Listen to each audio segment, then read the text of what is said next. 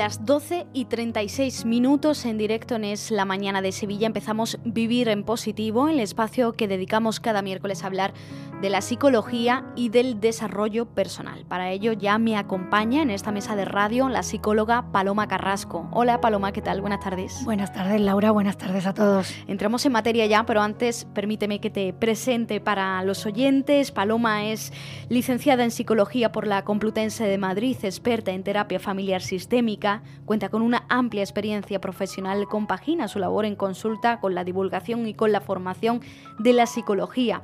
Además es conferenciante. En la actualidad ejerce su profesión en el Hospital Quirón Salud Sagrado Corazón de Sevilla y para pedir consulta con Paloma pueden hacerlo a través del teléfono del hospital el 954 93 76 76 954 93 76 76 76 o bien contactar directamente con Paloma a través de su página web palomacarrasco.com. Les recuerdo que ella también ofrece sesiones online por si nos están escuchando ustedes desde cualquier parte del mundo.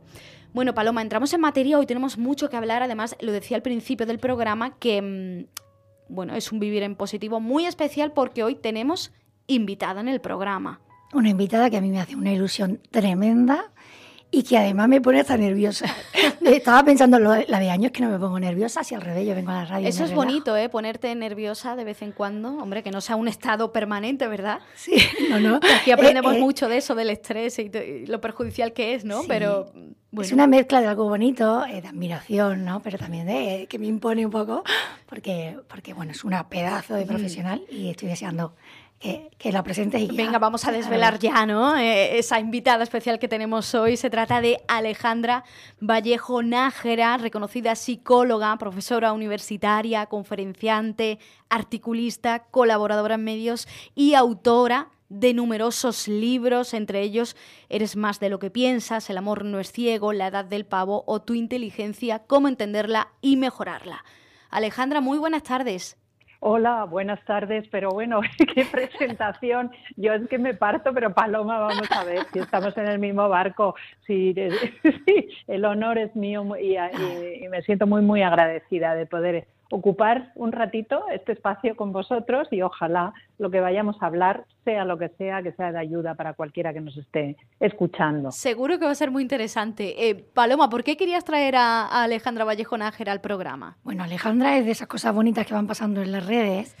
Eh, por supuesto, la conocí hace ya mucho tiempo. Eh, yo siempre, y he contado varias veces, ¿no? como son tantos programas, varias de las cosas que, a mí me han ido marcando en, en mi, quizás Em, casi, casi infancia, iba a decir, porque creo que la primera vez que me crucé con el padre de Alejandra, yo todavía era una niña.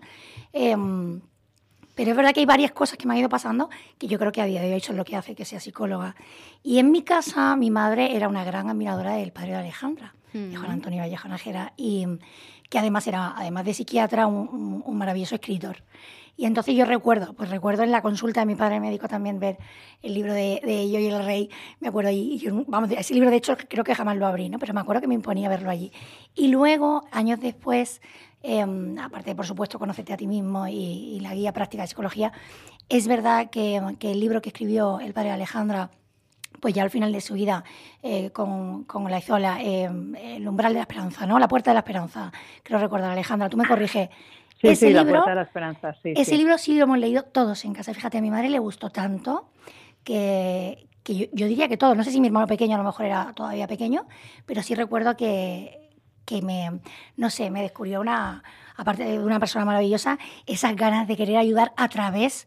En aquel momento todavía pensaba yo que iba a ser médico eh, y quizá ya estaba pensando en la psiquiatría y al final pues, me decanté por la psicología. O sea que la mm. admiro mucho y ella luego bueno, pues ahora vamos a ver. Mm. Es, ponerse a hablar y, transmite eh, una serenidad y una paz fuera de lo común. Y, mm, Muchas gracias. Y, Muchas es gracias. maravillosa. Pues te agradezco, que te admiro mucho. Te agradezco, Paloma, este recuerdo, este homenaje a mi padre que ha muerto ya hace treinta y pico años, treinta y dos, que ya no me acuerdo porque yo lo recuerdo siempre vivo. Y es verdad que fue un libro muy ayudador en un momento dado donde nadie hablaba de la muerte y él relata la propia, la suya, porque estaba muy bien eh, cognitivamente, a pesar de su cáncer de páncreas fulminante, que murió en dos meses desde que se lo detectan. Y entonces, eh, como estaba bien, dice, ¿para qué voy a dejar que otros hablen de mi final? Y yo voy a contar cómo me voy a enfrentar a este final de esta vida, porque claro, los creyentes pues creen que detrás hay algo mejor eh, y esto ayuda mucho, ¿no? Pero aún así no deja de ser un abismo que porque no hemos conocido a nadie que haya vuelto, salvo las experiencias cercanas a la muerte que hayamos podido. Por cierto, se va a hacer en este momento la investigación más importante del mundo de habla hispana en experiencias cercanas a la muerte. Y lo digo ya para cualquier persona que haya tenido una de estas experiencias. ¿Y qué significa esto? Pues clínicamente declarado muerto, esto sucede mucho en los quirófanos, y que la persona vuelve a recuperarse y cuenta nítidamente pues todo lo que ha percibido, lo que ha visto, cómo se ha sentido en ese momento donde los médicos y todas las máquinas detectan que hay muerte cerebral cuando no era exactamente así. En fin, lo que relatan nos debería quitar el miedo a la muerte, pero claro que no es una muerte absolutamente real. O sea, que hablar de la muerte no es malo, todo lo contrario, porque nos ayuda a ponernos mucho más en situación de cómo estamos viviendo, cómo queremos vivir y, y, que cada minuto que pasa no vuelve a pasar y qué responsabilidad vivirlo lo mejor posible y aprovechar, lo mejor que se pueda. qué interesante. Eh, Alejandra, aquí en el programa cada miércoles intentamos hablar, bueno, eh, de desarrollo personal, de psicología, en fin, como el propio nombre de la sección dice, vivir en positivo, ¿no? Ayudar a las personas, a nuestros oyentes en este caso, a que su día a día pues sea mejor. Eh, a mí me gustaría, no sé, por romper un poco el melón, preguntarte ¿Cómo entiendes tú la felicidad o, qué es para ti la felicidad? Pues mira, eh, lo que es para mí la felicidad probablemente coincide con lo que es para la mayoría de la gente. Digo la mayoría porque hay gustos para todo y otras personas opinarán otras cosas. La felicidad tiene mucho que ver con la sensación de bienestar. Estoy bien, la vida es difícil, es desafiante, vienen problemas, pero siento que esos problemas no van a poder conmigo. O sea, lo siento realmente. Eh, que me van a, permitir pues solucionarlos lo mejor que pueda con los recursos de los que dispongo. Precisamente es esos recursos que son personales, que no son materiales, aunque también, por supuesto, los recursos materiales eh, ayudan, y por recursos materiales no solamente me refiero a tener dinero, sino tener algo muy, muy importante y que lamentablemente está en desuso en nuestra sociedad, que es educación y cultura. Cuando una persona se ha educado, cuando se ha formado, cuando ha aprendido, eh, cuando tiene ganas de seguir aprendiendo, las dificultades se afrontan muchísimo mejor. Em, entonces, la felicidad tiene que ver con ese estado de bienestar que a veces produce enorme satisfacción y a veces simplemente, bueno, estoy pasando un periodo difícil, pero este, esta dificultad no puede conmigo, no me hunde, no me, no me eh, hunde hasta una depresión, que es la ausencia de felicidad. Cuando fui investigadora en el Instituto de la Felicidad, que es algo que tiene un nombre casi como, como, como, como, como de parque de atracciones, pero no, es un, es un, es un instituto que, que, existe, aunque ha tenido mucha más actividad en el pasado, y yo, bueno, pues con otro grupo de científicos, pues fui investigadora de esto. Fíjate, en el mundo entero, hmm. con independencia de razas, religiones o creencias, se consideran dos cosas acerca de la felicidad. Primero, que es la capacidad de disfrutar de lo pequeño, lo que es dado gratis en la vida, ya sea una puesta de sol, ya sea una casa. Mm, no, no lo mencionan, fíjate lo de la casa, nadie, en nadie que se describa feliz eh, describe su casa como que tenga que ser grande, sino que sea un hogar. Y ese hogar lo describen como un lugar que supone un refugio para la persona, y que ese lugar tiene que ser por este orden cómodo, limpio y bonito. Las tres cosas. Cuando está, es cómodo, está limpio y es bonito, eso es un hogar donde tú llegas pues con tus batallas del día a día y, dices, ¡guau! He llegado a casa. Quien no tiene esto, y fíjate en la pandemia, ha sufrido particularmente quien utilizaba la vivienda como, eh, como, como lugar dormitorio, o sea, un lugar en el que llegas te quitas de ropa, te cambias la ropa y sales luego a tomar cosas y a seguirte distrayendo fuera. Y sin embargo, las personas que sí han tenido el concepto de vivienda como hogar han podido pasar la pandemia o el confinamiento muchísimo mejor. Hay, hay una palabra, Alejandra, mientras te escuchaba, que me, que me salía, y mira que los, desde el mundo coaching y, bueno, y, sobre todo el de la intromisión psicológica lo tenemos siempre ahí, pero a mí me gusta mucho que es la de la confortabilidad, ¿no? O sea, realmente el limpio, ¿no? El, o sea, el cómodo, limpio y bonito al final hace que sea confortable y, y quizá desde ahí, Alejandra, si te parece, en esa sensación eh, tan anhelada y deseada, eh, tan satisfactoria que se produce cuando alcanzamos esa emoción ¿no? de confort dentro, sobre todo nuestra, em, ya podíamos empezar a hablar de por qué hay cosas especialmente, o sea, lo bello, em, y ahí cuando hablo de lo bello también me encantaría que nos hablaras un poquito de esa em, de esa importancia que tiene el arte en el ser humano, ¿no? de, cómo el arte no, realmente nos hace vivir mejor y nos eleva y, y, nos puede animar y nos puede hacer tener una vida mejor, ¿no? Eh, cómo rompe, ¿no? Con, con, esos esquemas, sobre todo rígidos, establecidos, eh, absolutamente rutinarios, monótonos, de un día a día un poco gris, cómo rompe esa belleza, ¿no? Como llamada al ser humano a, pues a eso, ¿no? A elevarse, a trascenderse y a vivir mejor. Bueno, la belleza, en mi opinión, claro, esto es una opinión contrastada pues a través de bastantes estudios. Hay un filósofo británico ya fallecido que se llama Robert Scruton que él es quizá de los que más ha indagado sobre este tema, aparte de Humberto Eco, con su libro sobre su tratado sobre la belleza. La belleza, para mí, igual que para estos filósofos, tiene una em, razón de existir.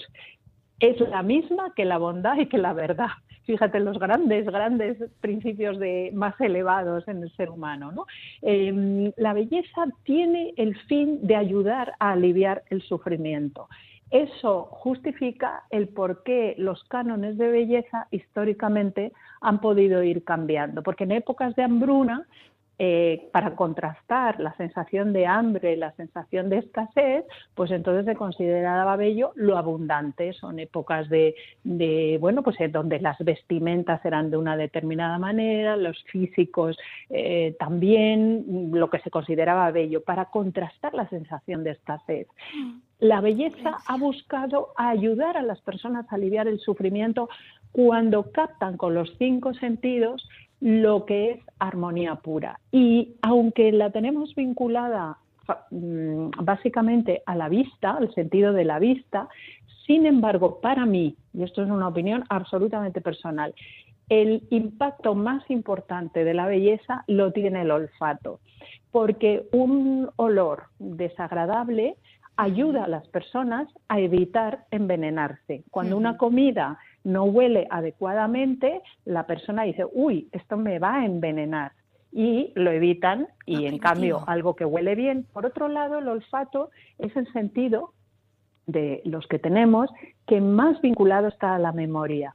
Si tú hueles una esencia pues de rosa o de jazmín o de limón o un mentolado o una madera, inmediatamente tu mente, porque el olfato pasa por unos circuitos neurológicos muy complejos y diferentes de otros sentidos, pero inmediatamente te acuerdas de cosas normalmente buenas que te han pasado en tu vida. El jazmín, pues igual las mm. tardes de verano en casa de mi familia, cuando yo era pequeña.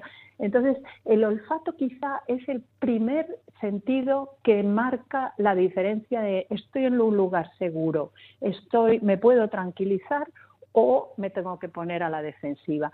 Y esto lo vemos incluso en los, o se, ha estudiado incluso en los bebés muy pequeños que todavía no ven, porque un bebé recién nacido no ve, sin embargo huele y el olor de su madre.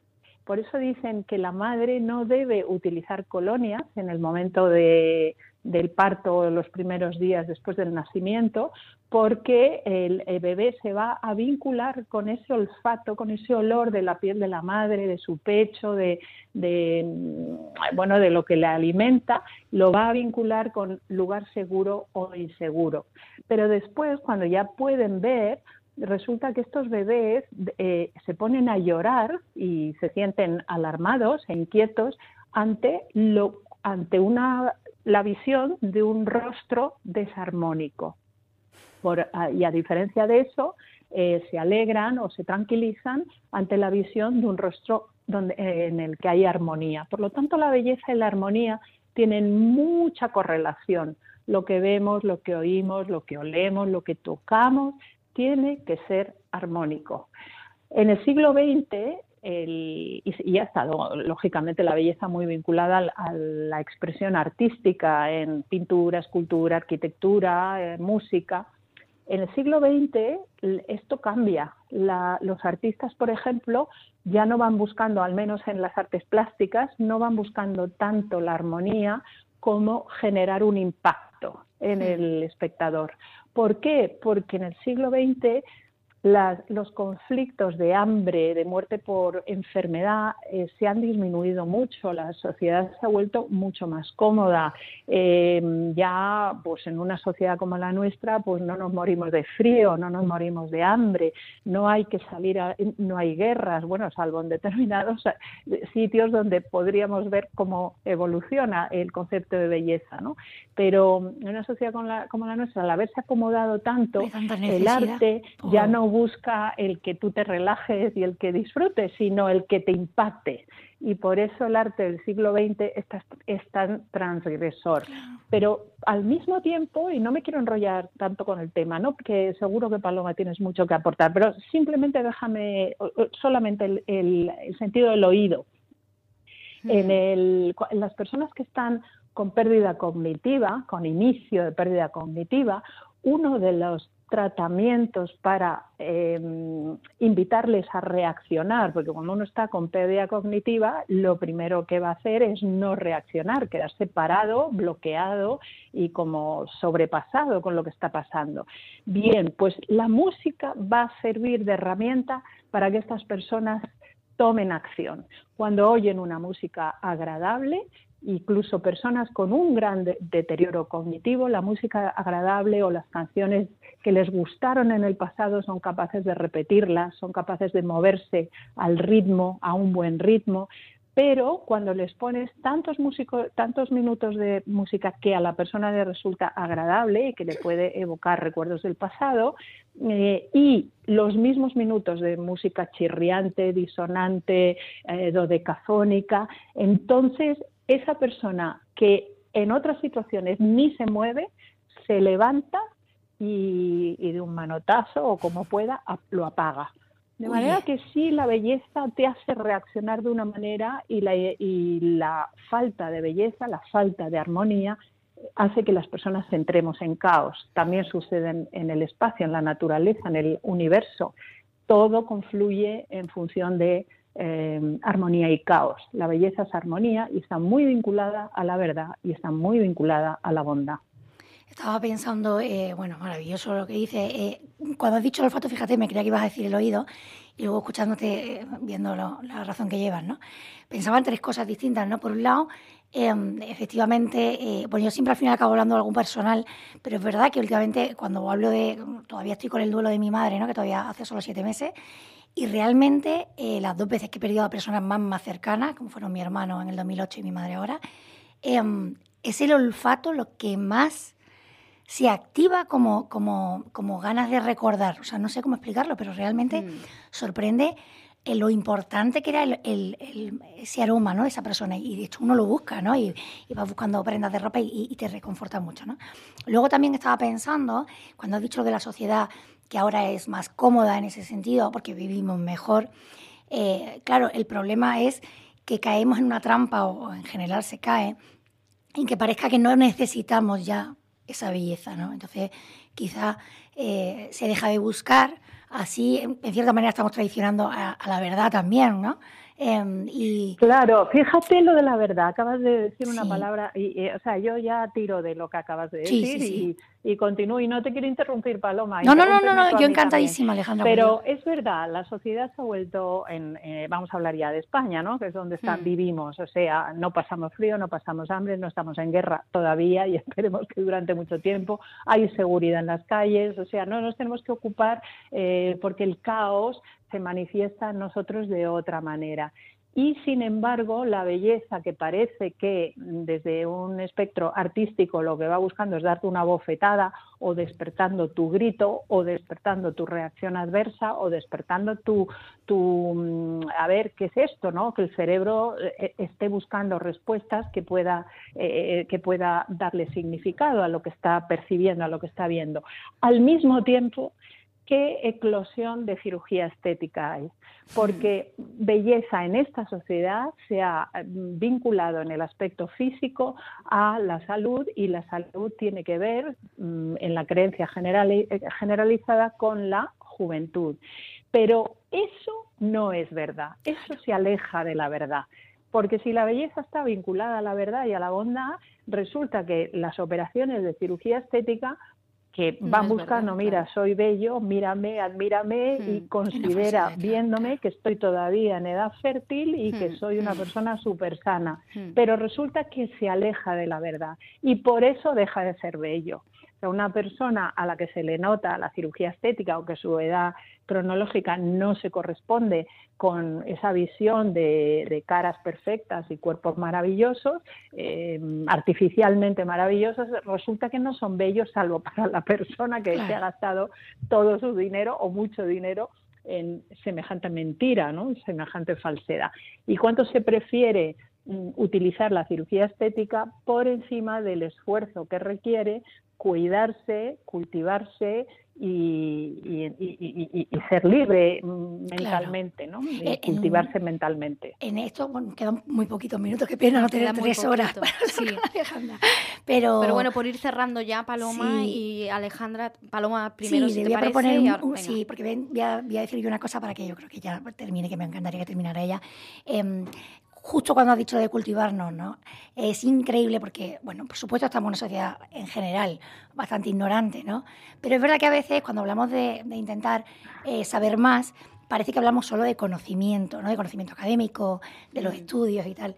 Y mm, en ese sentido, y otra vez ligándolo con la verdad y con la belleza, por eso es tan importante tener más cultura también, ¿no? El tema de la música, estaba pensando en, y fíjate, aquí me, en torno al mea culpa, ¿no? Porque venía pensando hacia acá cuando venía a la radio, en lo que yo he disfrutado de, de pequeña y de estudiante, eh, con la música clásica.